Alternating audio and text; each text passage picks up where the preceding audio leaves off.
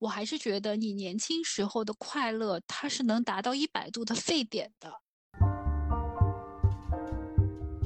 经历过这两年口罩事件啊，朋友、亲人的生老病死之后，我更加注意自身的快乐，就是我当下喜欢的东西一定要得到满足，不要给自己画一个大饼，把这个快乐放在一个很遥远的地方。无用的生活美学，它更多的是本我的一种自洽的快乐，我自己心里自发的觉得很快乐就够了。别人怎么评判你是他的事情，但是跟你消费这件事情没有任何的关系。说起来有点凡尔赛哈，但是我真的觉得有的时候能给你带来快乐的东西是不需要花太多钱的。大家好，我是尼克，欢迎收听本期的美妆老友记。今天聊的话题呢，是我觉得挺有意思的一个点，在现在啊，有一种不消费主义，会经常提醒你说啊，年轻人不要花钱，不要购物，就买最基础的，能省则省。那怎么看待不消费、不购物呢？我没有可能做到。大概在五六年前吧，我那时候还和我的姐妹团做过一次小型的实验，三十天不购物。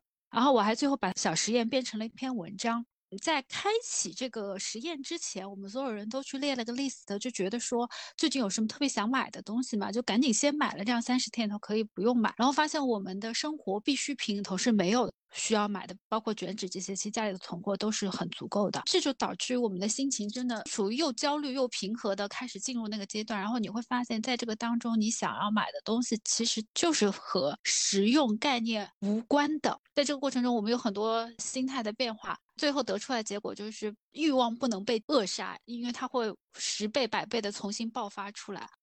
欲望人都是有的，你不可能完全去扑灭，我也做不到不消费。黄婷，你的看法呢？今天讨论选题的时候，我就想到了上周在西安玩嘛，然后我去了陕西历史博物馆。首先你看到的是旧石器时代，然后你进入的是新石器时代。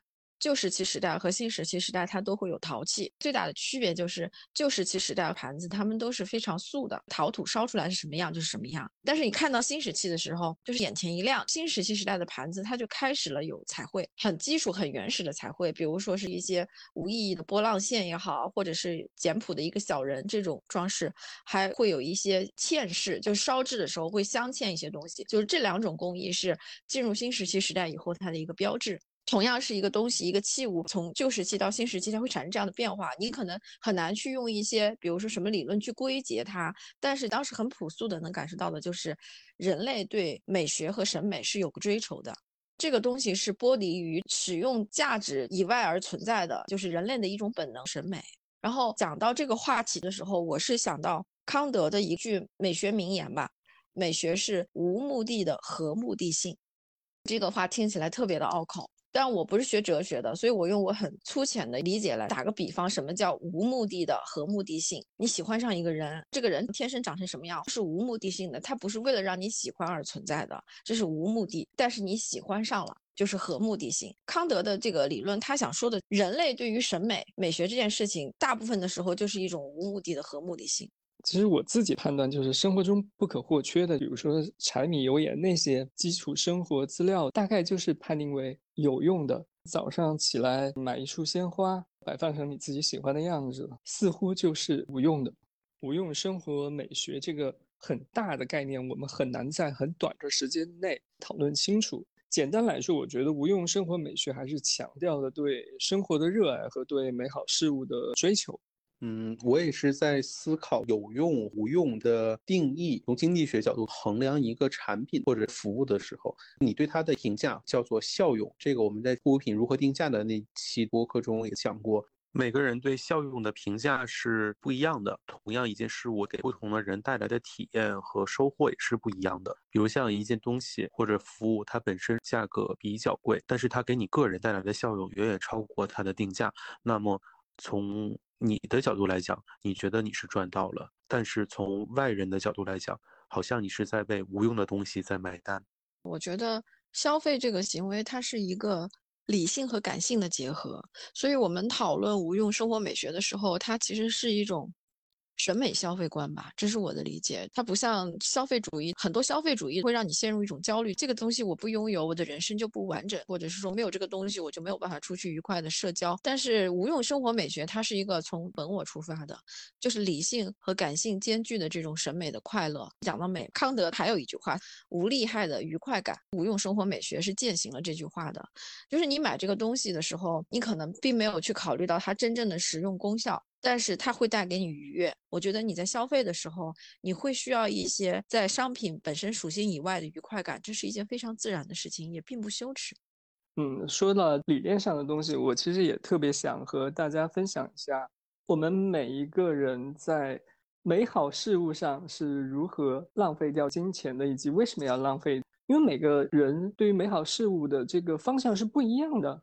有些人会花在艺术文化上，有些人喜欢旅游美食，有些人喜欢休闲购物，有些人更关注的是身心灵的东西。这些东西都不是实用的，都没有说是绝对需要的，都是要花钱的。那我们首先请七七分享一下你自己的故事吧。反正我知道你是喜欢宁娜贝尔的。我觉得林娜贝尔最重要的不是花钱，是花时间。你要在试图跟他一起合影，然后要林娜贝尔的签名，你需要在外面排队三小时起步的。确实，他能带给你的那种快乐是。当然，我觉得这是迪士尼整套体系的魔力。那我现在比较喜欢花的体验型的费用，可能还是说去看看演出啊。我现在热爱的话，我从手机上抽离出来的体验型的美学活动。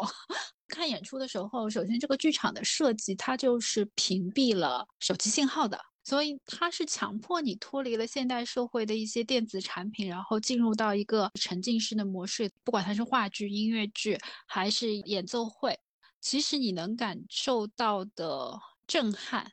还有你现场的视听的那个感觉，它是和你在比如网上看录影带，然后或者是听唱片的片段那种感受是完全不一样的。包括当你看完演出之后，激动的不行，跟你的朋友，本来你们两个到门口打车要回家的，但是呢，觉得这个剧太好看了，必须要讨论，所以大家就决定走到几站以外的地铁。为什么要走这个路？就是因为你需要有一个人一直在跟你互相去谈当时那种澎湃的心情，因为确实这个心情过了两三天之后，它也就没有那么。澎湃了，但是当时你的那个荷尔蒙烧到那个点上，我觉得它是就现阶段通过购物或者其他东西是不能给到我的。嗯，黄婷也是在二零二三年本组旅行最多的，那你为什么要把那么多时间、那么多钱花费在这些方面呢？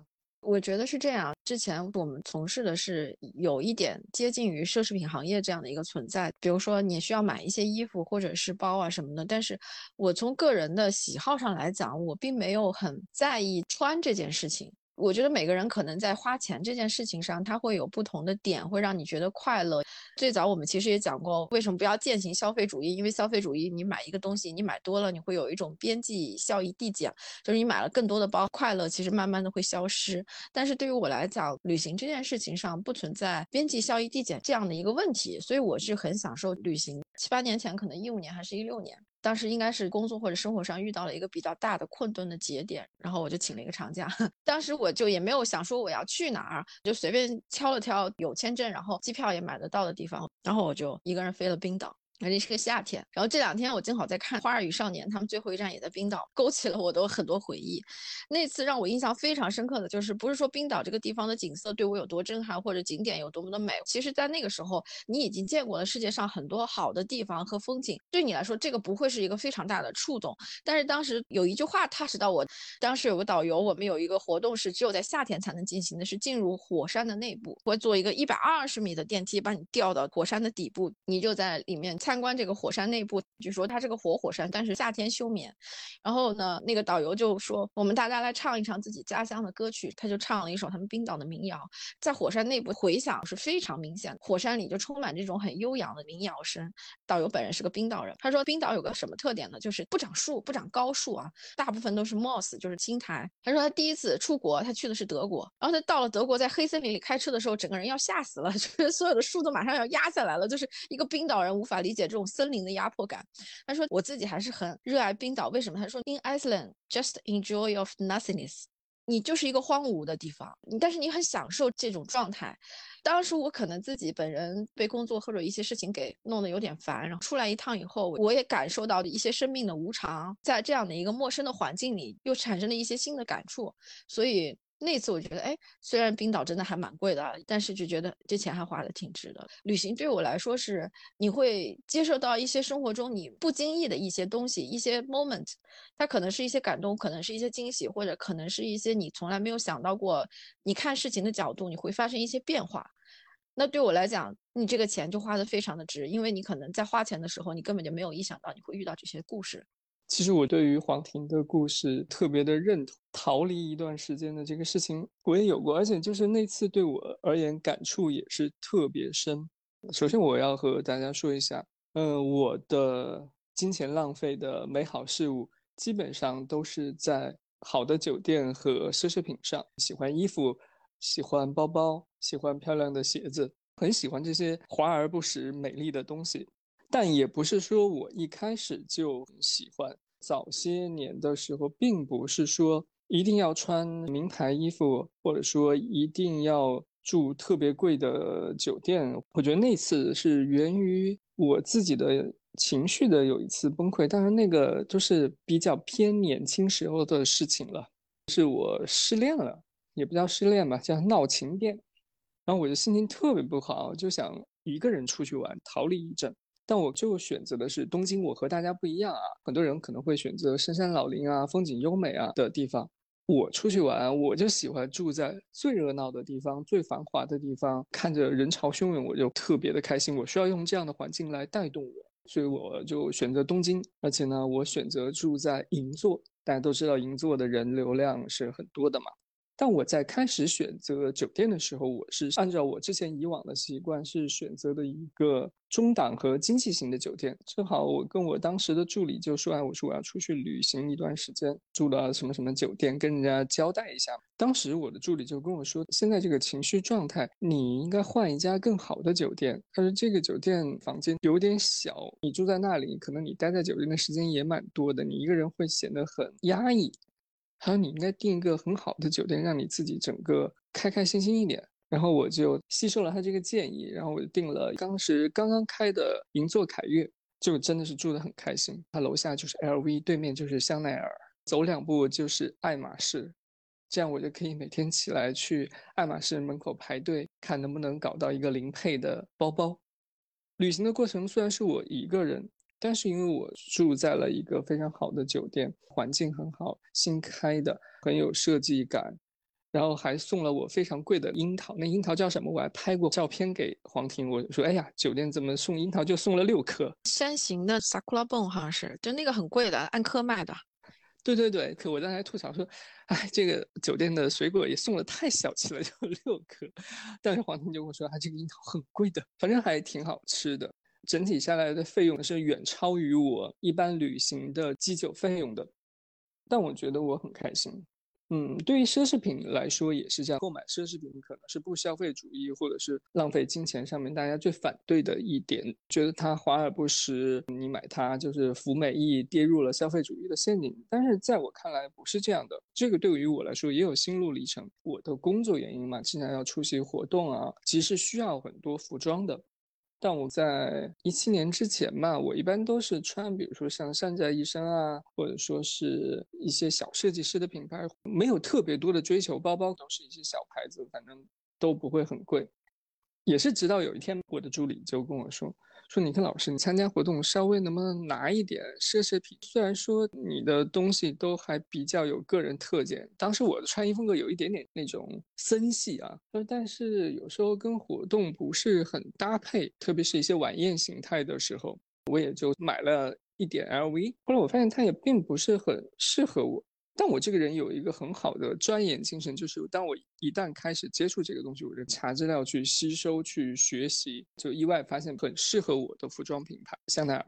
到后期之后，我就是真的非常喜欢买香奈儿的衬衣，但是它在衣服上本身就非常非常的昂贵，而且是精致而脆弱的。大家都知道香奈儿的衣服它又不能洗，它的东西又。很容易挂坏，比如说我去一个活动，后面跟那个摄影师，然后不小心某一个灯架就勾住了我的衣服，这还发生过，搞得我心里一怵。哇，勾一下我很麻烦的。这个时候算是我的中期，我还是只把这些奢侈品放在我的工作需求中，它是一个我的工作战袍。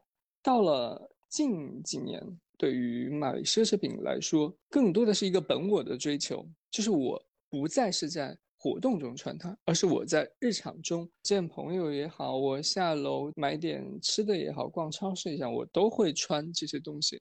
其实我的购买量没有那么多，并不是说持续购买不能给我快乐，而是我追求更高了。我喜欢更有设计感，面料更漂亮，这个款式、这个颜色我没有，我的审美眼光会变得更挑剔。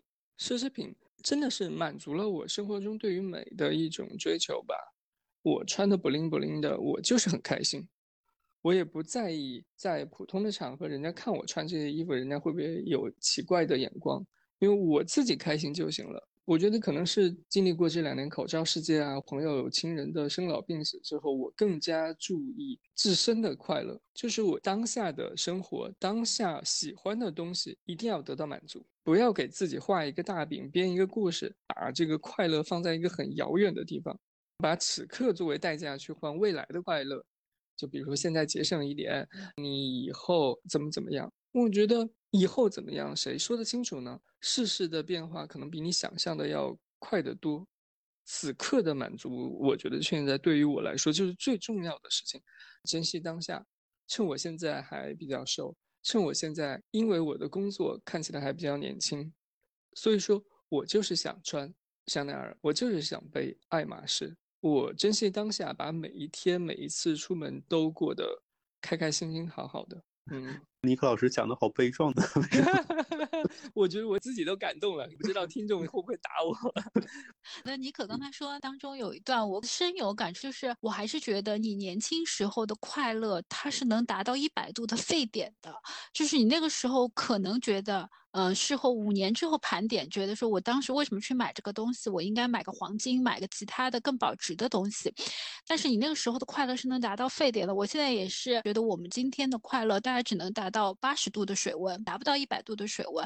就是我花一样的钱或者花更多的钱，我去买一个我向往已久的东西，我拿到手那个快乐，它也是会被减分的。快乐的确值是没有办法达到顶点的。你年轻的时候适度的浪费，适度的消费其实是值得的。还有就是人生，它是一个很长的维度。我在我还比较小的时候，因为我是那个金星水平，金星是一个负责审美的星座，呃，草间弥生应该也是个金星水平的人，你大家就能理解金星水平是个什么样的概念了。就它有很多怪异的东西。我有段时间特别喜欢穿撞色的衣服，那我现在的眼光来看，肯定我以前穿的。那个衣服也实在太奇怪了，我喜欢穿桃红色的丝袜配黄色的裙子，你自己去想想看吧。可能现在就都是黑白灰和藏青色。然后我在看那段时间的衣服，我觉得哇，这也太杀马特了吧。但是这是五年八年那个维度，但是隔了十年，我就可能再看以前的衣服，我想说哇，我我以前好肆意啊，我以前真是一个很 fancy 很有趣的人啊。你可以把你自己整体的体验，或者是说放到一个更长的时间维度，这个感觉会完全不一样。听你们俩穿了以后。就是有一种，嗯，怎么说呢？用我小姨的一句话说：“你年轻的时候，二十多岁、三十多岁，如果你有条件的话，你就应该穿好看的，去好玩的地方，吃好吃的东西，因为那个时候是你最漂亮的时候，对生活最有好奇心的时候。就像刚才琪琪说的，你的满足感可以达到一百分。”当然，随着年龄增长，也不能失去好奇心。Always stay curious, stay hungry。就是我突然间有一种很深沉的感动。我们把金钱浪费在美好事物上，它有没有意义？它有没有价值？它的意义价值在哪里呢？嗯，其实我觉得我要说的就很简单：金钱它就是工具，而不是目的。我把钱花在我认为美好的事物上，它就是让我快乐的，让我开心的。它提高了我的那一刻的质量也好，或者是长远的质量也好，这个是很本我的一个出发。我还想补充一点，前段时间看到一句话：延迟满足不是满足。当下有一个需求的时候，比如像我看到一个好吃的，我当下就给它买下来品尝到，和我在网上在比价哪家便宜，我要去别地方买，过几天才能品尝到，这个给你带来的满足就是不一样的。然后另外一点是我听一个 UP 主讲一个电影，叫做《爱在黎明破晓前》，不知道大家有没有听过？这个电影也讲了一对男女，他们从相识、相知、相处，到最后结婚有孩子了，进入到新的篇章，也遇到了很多问题。这个电影是三部曲，两部之间隔的是九年。UP 主总结一点，在刚相识的时候，他们聊天聊得特别火热，觉得遇到了世界上特别懂自己的唯一的那个人。但是如果你要从个第三者角度哈，UP 主的解释就是说，他俩聊的事情，比如像对社会的看法、喜欢的电影，包括对他们遇到的年长夫妻鸡毛蒜皮的吵架的评价什么的，他们俩说这些事情都是无意义的。但是只有无意义的才是美好的。随着电影的推进，当他们进入了婚姻的殿堂，当他们有了孩子，他们遇到的事情好像是更有意义，因为你要面对的是生活，是孩子。但是慢慢的美就没有了。我觉得这个观点也挺有意思的，所以也今天跟大家分享一下。其实我觉得在爱情上面，浪费是蛮重要的衡量的一个指标。情感交往中，就是浪费是一种很疯狂的浪漫。一个人是不是超级爱你，就看他愿不愿意破格为你浪费。对，但是当两个人确定关系，进一步走到婚姻殿堂，有了孩子，再回头看的时候，往往就会变成数落。就是你之前的浪费的会怎么怎么样那种感觉啊，我我觉得这是一个说话的艺术的问题。就有的人在恋爱的时候也会数落的，也会令人不愉快的。就是腔调不好的人，在什么阶段都是让人不舒服的。真的，前两天我和一个女性朋友聊天，然后她就说她在结婚之前非常的追求仪式感，就觉得你在什么纪念日都应该有小礼物啊，有送花啊。然后在他们结婚十五年的纪念日的时候，她老公就包了一个影。影院在里面布置，给他了一个惊喜，就觉得他肯定是很喜欢这个仪式感的。然后呢，他当时的心情就非常的双重，一方面他也觉得这个仪式感让他很感动，对吧？就是十五年了，还有人记得你的这些点滴。但是他同时脑子里头两个 buff 是叠在一起的，说这得花多少钱？这点钱够我们家里换一个车，或者可以去做一个其他的大的事情。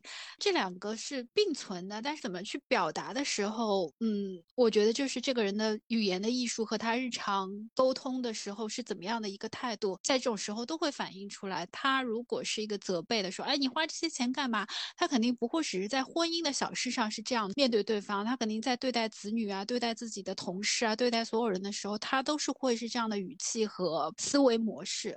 然后我分享一下关于无用美学的理解和我自己的消费的观念吧。我之前在曼谷的时候，有一次做了一个 SPA，首先是腿部、脚部的按摩，然后是全身的按摩，最后还有一小时的草球的热疗，加起来是三个小时。这三个小时过程中呢，我就是晕晕睡睡，睡睡晕晕。三小时以后，我觉得浑身非常的松软，头也迷迷糊糊的。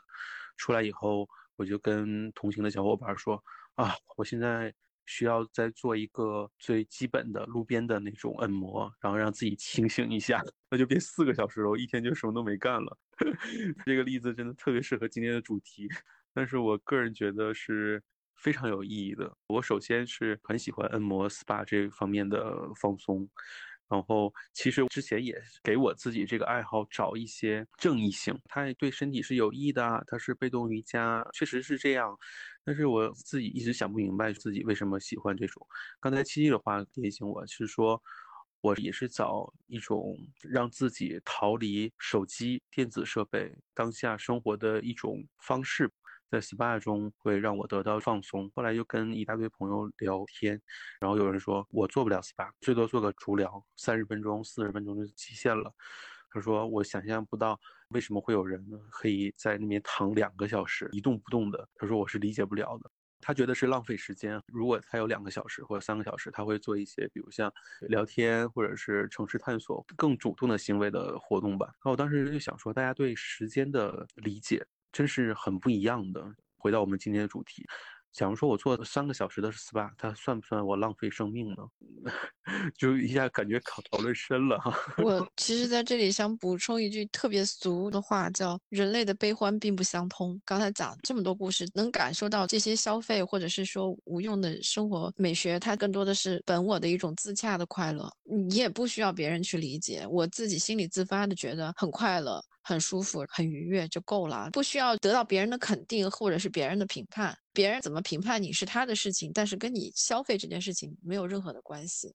嗯，而且我觉得我们开始都会有一个，因为我们从小接触到，比如说不要浪费啊，不要乱花钱啊，这样的一些理念吧，会容易有一种羞耻感，或者是天生就会觉得我是不是做了不该做的事情。然后我们会去找这样的一个正义感，比如我为什么要买奢侈品啊？我是因为工作，我需要一个包，我需要一个衣服。刚刚开始都会有这样，然后就找一个基础来支持你自己，好像。对对对，就比如说你去马尔代夫旅游。你也会在想，哎，我应该是一个什么节气？我应该是比如说婚礼才过去。但你慢慢的，你找到自己本我的东西的时候，你就会发现，因为我快乐，因为我喜欢，我就是要去，我就是要买呀，对吧？应该是这样的一种感觉。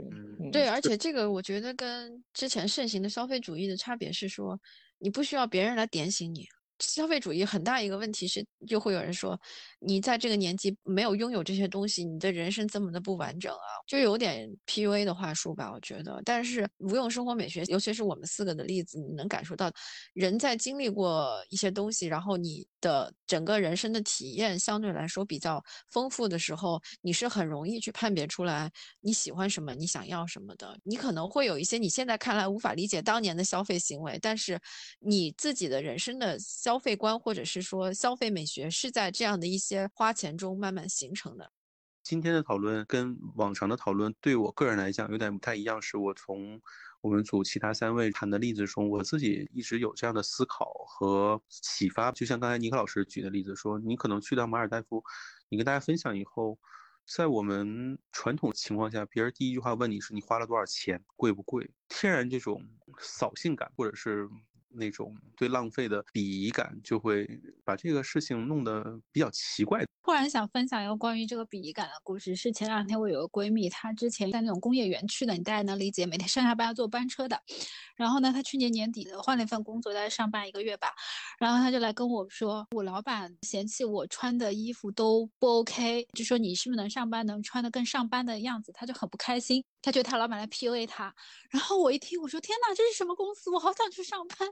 我说我上班的快乐百分之三十 加来自于穿了好看。的衣服以及同事发现你穿了好看的衣服，就是我之前有一份工作，不是在 Air 杂志嘛？回顾起来，我还是很喜欢这个工作，是因为我只要穿了好看的衣服，同事都会发现，都会来夸奖我。然后同事穿了好看的衣服，我们也都会发现，说这个真的太好看了。时装编辑还会来帮我们调整一下，把整体状态弄得更好。然后我就一直就很开心，我觉得这是我上班穿好看的衣服，用力打扮是快乐之一。这个是 薪水不完全能够。覆盖和 cover 的范围，但是我自己非常喜欢的。然后后来我又到其他的公司去之后，发现就是你背了个新包嘛，也没有人发现；你穿了新衣服嘛，可能 maybe 大家也看到，但是没有人去讨论。不管他们是不是可能认为这样子更礼貌、更有修养，你就慢慢就懈怠了。你每天也穿的糊里糊涂去上班，然后呢，就是有一种啊，我同事不配让我打扮。就是，但是你每天上班就是那个惊喜什么都是不对的，你知道吗？我来补充，我来补充。其实我特别能体会他在要的快乐是为什么呢？就是因为大家这个圈子很小嘛。他和他其他同事，我们都加了朋友圈，就在朋友圈能看到他们是每周五有一个主题日，对不对？比如说今天的主题是 Gatsby，或者今天的主题是运动之类的。还有美容小组，当时啊，每周就会晒出来，大家根据这个主题来打扮一下。我看他们的朋友圈，我觉得是很快乐的，就是大家一起来做这样的一件事情，产生一些交流，我能感受到这种快乐。对对对，我是想说，现在中文社交媒体特别流行“服美役”这件事情，但是我还是想要说，其实有的人天生他就是很喜欢穿衣打扮的，对他来说这件事情是像呼吸一样简单和自然的，他没有在服美役。但是你不让他去穿衣打扮，他会上海话说“鬼都鬼呢”，就是病殃殃的，也没有什么精气神。对我其实又想起大家就说繁华，说九十年代上海有那么繁华吗？其实是这样的呀。当时那个时候，突然一下子你发现你穿衣打扮还有那么多种可能性，就是只要你在自己赚钱能力范围之内，你可以把自己装扮得很快乐。这个时候你会发现是百花齐放，穿什么衣服的人都有。但你回首现在来看，为什么我喜欢香奈儿的衣服？因为其他品牌都在做宽大的卫衣啊。这两年的时尚就是 oversize 卫衣充斥的整个时尚圈。哎，你的劲奢风又回来了。前两年高跟鞋都已经被打入冷宫了吗？今年好像劲奢风又回来了。我前两天看到七七发的一个朋友圈，就是对于设计和卫衣的这个问题，我也觉得是很触动的。是的，就是现在有时候我们回看九十年代的秀场，觉得哎，怎么能那么美，那么灵？现在可能只有流行的一些元素，像就是刚才讲到的是卫衣也好啊，就早些年 n o m c o t 那种什么运动风啊、休闲风这种就无趣。我觉得这是有很多环节造成的，因为前两天我看了《繁花》，我也跟我的朋友们就又重新讨论说，我们以前小时候比较贵的衣服坏掉了，那肯定要拿去给织补师傅织补的，不会就是这件衣服勾掉就不要了，就是像那个《红楼梦》头 晴雯补球一样的，就是拉拉饼。就是完全看不出它不过的。那你在这样的情况下，它有很多东西，所谓的实用主义，它是能够被循环的嘛？因为你衣服旧了，看起来也是新的，因为它有整套的链条，包括洗衣服的人也很专业，然后织补的人也很专业，所有的东西它能保证这个运行是很平稳的。那你现在就是说这些环节它都没有了，它这个衣服做出来之后，除了香奈儿能拿回去，很多衣服它没有售后的。这个地方我补一个 tips。就是我为什么这么喜欢香奈儿的衣服，因为我觉得它真的是有一个非常好的服务。别看它的衣服贵，别看它的衣服很脆弱，但是它每一家店都有驻店的裁缝的。衣服钩丝了，面料有一点出了问题，扣子松了，你都可以送回到店里。而且你不管是在中国买的还是其他国家的买的，你只要是正品，你就可以送到店里去，让店里的师傅帮你处理。而且他的衣服是管你一辈子的。如果你胖了，他可以帮你改大一点；如果你瘦了，他可以帮你改修。深一点，它永远可以让这个衣服符合你的体型。我觉得这个是其他品牌看不到的。啊，我们说了每个人花费在美好事物上的故事和每个人的兴趣点。当然，我觉得这个不是纯粹的或者很肆意的浪费，大家还是有理智的，因为我们还是成年人。我觉得在浪费之余，也是有一些 tips 的，就是说如何在美好事物上去正确的浪费。对于我来说是会有一个预算的，一定要知道你的财务状况。比如说我买奢侈品，爱马仕，我的消费等级可能只买普皮就 OK，我不可能去冲鳄鱼皮，我也不可能去冲喜马拉雅，那个超出了我的消费能力。我需要为我的基础生活，首先要留一部分资金，这个基础的预算是必须要有的，要找到你自己的一个平衡。我们今天传达一个主要观念，或者我们的一个共识：所谓的浪费是真实本我的表达。从这点出发的话，我觉得这也是今天的话题：浪费在美好事物上和消费主义的一个本质的区别。它不是别人强加给你的，也不是说你不消费你就错过了什么，你没有错过任何事情。就是消费本身是一个理性和感性结合的行为。像我家属他喜欢做高达，我自己是喜欢买那些毛茸茸的小东西。这些东西对生活基本上是无用的，但是它又是一个真实的商品，所以在买的时候你很容易一下子就花超了。就这个时候我们俩会稍微的控制一下，互相的监督吧。就是我会跟他说，你的高达今年的 quota 只剩几个了，然后他也会跟我说，大家知道我出去玩的时候很爱拿这种小毛绒玩具拍照嘛，他说你今年也不要再买了，你的 quota 也满了。所以找一个跟你同样有这种爱好的人，大家互相可以有一些监督和鼓励吧。嗯，对。还有就是我自己会有一个点。我是不太会把我不要的东西留在手里头的，就反正就在闲鱼啊或者哪里就很便宜的把它卖掉，我不会去想我这个东西买来是多少钱，我现在出手亏了很多，我还不如放在家里。我在这个方面是一丝一毫这样的心态都没有。那哪怕是我买来的一折，只要我现在不要了，然后还有人愿意接受，我就会把它给出掉。这个对我来说就是多出来的一个 bonus，我就会把它积攒起来，再去买一个我当下现在比较喜欢的东西。这个是我自己的一个小的 tips 吧。我觉得你这个想法我是很很支持的。比如说，哎，我买的鞋子不喜欢了，那你出手回旋，然后你再去买更喜欢的东西，也无可厚非嘛。这个也是一个正向循环。但我还要补一个小小的 tips，就是你买这个东西，你去玩也好，去吃也好，就是真的不必得到所有人的认同，就是大家一定是从本我出发，自己开心就好。另外呢，你也可以去找。你相同喜好朋友的分享，我觉得这一点在心灵的满足上特别重要。我通过买奢侈品，因为经常去同一家店嘛，就会遇到同号的客人，我就和其中的两个客人就成为了很好的朋友。然后我们有个小群，分享最近又出了什么漂亮的东西，然后你又买了什么，我又买了什么。然后我们在这样互相的分享的经验中，真的是会得到一种很特别的体验和快乐。这个是除去购买本身那一刻延展出后续的快乐。每个人都会有自己不同的喜好，和你同样喜好的一定还会有其他人。你找到你的那个组织，去挖掘更深层次的快乐。找到同伴或者找到同类的时候，在交流中，它是一种快乐的放大镜。比如说，你本身可能得到的是一百分的快乐，但是在交流中，你可能得到一百二十的快乐。这是我的感觉。然后我还有一个补充，就是大家要多在线下购物，也。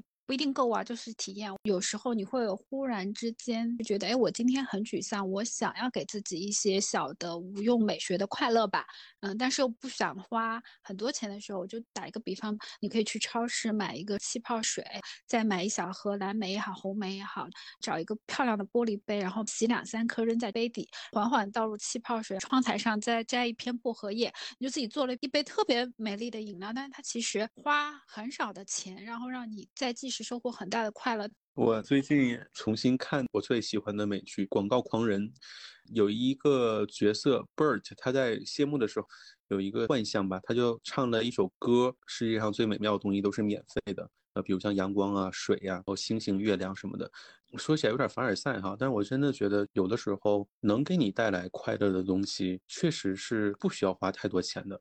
就像刚才七七说的，我们现在被局限在我们的手机上，局限在网络上。然后我分享一个快乐的来源，就是坐公交车。其实还有一个更大的来源是坐公交船。如果有河的城市。呃，尤其在夏天，如果有那种比较便宜的公交船的话，给我带来的快乐是非常大的，晃晃悠悠的，然后还有汽笛声，甚至有点尾气，喧嚣大都市，人来人往，确实给我带来很大的快乐和放松。就是这种很小的体验，可以给我们带来很大的快乐，它是网上、手机上带来不了的。嗯，在香港，从尖沙咀到中环过江有很多办法，可以打车过隧道，你可以坐地铁。但是我个人更喜欢的还是天星小轮，一块钱还是两块钱吧，慢悠悠的渡过湘江。香港还有一个很有趣的交通工具是叮叮车。坐在车上的时候，你看整条街的景色啊、行人啊，有一些融入感，好像能体验到日常生活在这里的感觉。这种快乐可能比你去打个车或者是坐个地铁最快速的到达目的地，在中间浪费的时间未必是一种浪费，也是一种收获。我之前跟一个朋友，他是一个日系的贵妇品牌，他们做了一个全球女性的调查。你觉得你生活中最大的奢侈品是什么？得到一个非常有趣的回答，就是基本上没有人回答说是东西。比如说中东地区的女性回答最多的是自由 （freedom），然后比如说纽约大都会，他们得到的就是时间。就它最大的奢侈品，所以你会感觉到，对于不同的人来讲，所谓的贵的好的，其实可能不一定是东西。所以无用生活美学更多的是对你的生活能够产生一种天然的愉悦感。我觉得是这样去定义，而不是说我花了多少钱，或者是说我要不要花钱。其实它可能本质上跟金钱没有那么大的关系。在我看来啊，无用生活美学就是在繁忙的生活中寻找那些看似没有什么实际用处。但确实会给我带来快乐和满足感的事情或者东西，在我心目当中无用美学就是这个东西没有呢，它也不是一个本质性的减少。但是增加之后，就是会对我的生活或当下的场景，让我的心情会变得比较阳光愉悦。我是这样理解的。大家现在都会习惯性的吃外卖嘛，你可以在那个外卖盒子里头吃饭，这个就是一个很实用的事情。但是呢，你也可能你需要去买一两个好看的盘子碗，然后把这个外卖的食品放到这个盘子碗里头，它多了一步看起来没有用的功夫，而且也花了钱，因为买盘子是需要钱。但是在吃这个外卖的时候，我整个心情是会不一样的。我不是说我是。加班狗连做饭的时间都没有，只能叫一个外卖。而是我觉得，哎，我还是享受了繁忙之中的闲暇一刻。这是我对无用生活美学的一个理解。嗯，最后我想说一说无用生活美学与美妆的关系。我觉得无用生活美学在现在大家选择护肤品时起的作用是越来越弱的。KOL 和品牌宣传都越来越像科学论文。根据经济学的理论啊，随着市场的成熟，消费者在选择产品、在信息搜集整理时，应该是越来越省力的，而不是越来越费力。那造成这种情况的原因是多种多样的，我们以后有机会可以展开讨论。另外，之前的播客也有聊过，好的氛围党品牌对消费者更有吸引力，消费者也有更高的忠诚度。这其中起作用的也是氛围党品牌践行自己无用生活美学理念的结果。好了，我们今天聊了很多，总体说来啊，无用生活美学真的是培养了我们的一种怎么说呢？审美能力也好，让我们有发现美的眼光。也能够让我们更加懂得欣赏生活中的美好事物，从而提高我们自身的生活质量。所以，把钱花在美好的事物上，可以让我们更加的珍惜生活，更加的热爱生活。我们希望大家在新的一年里面能够开开心心。非常感谢大家的收听，希望大家给我们留言支持，加入微信群讨论。那今天就到这里了，拜拜，拜拜，拜拜。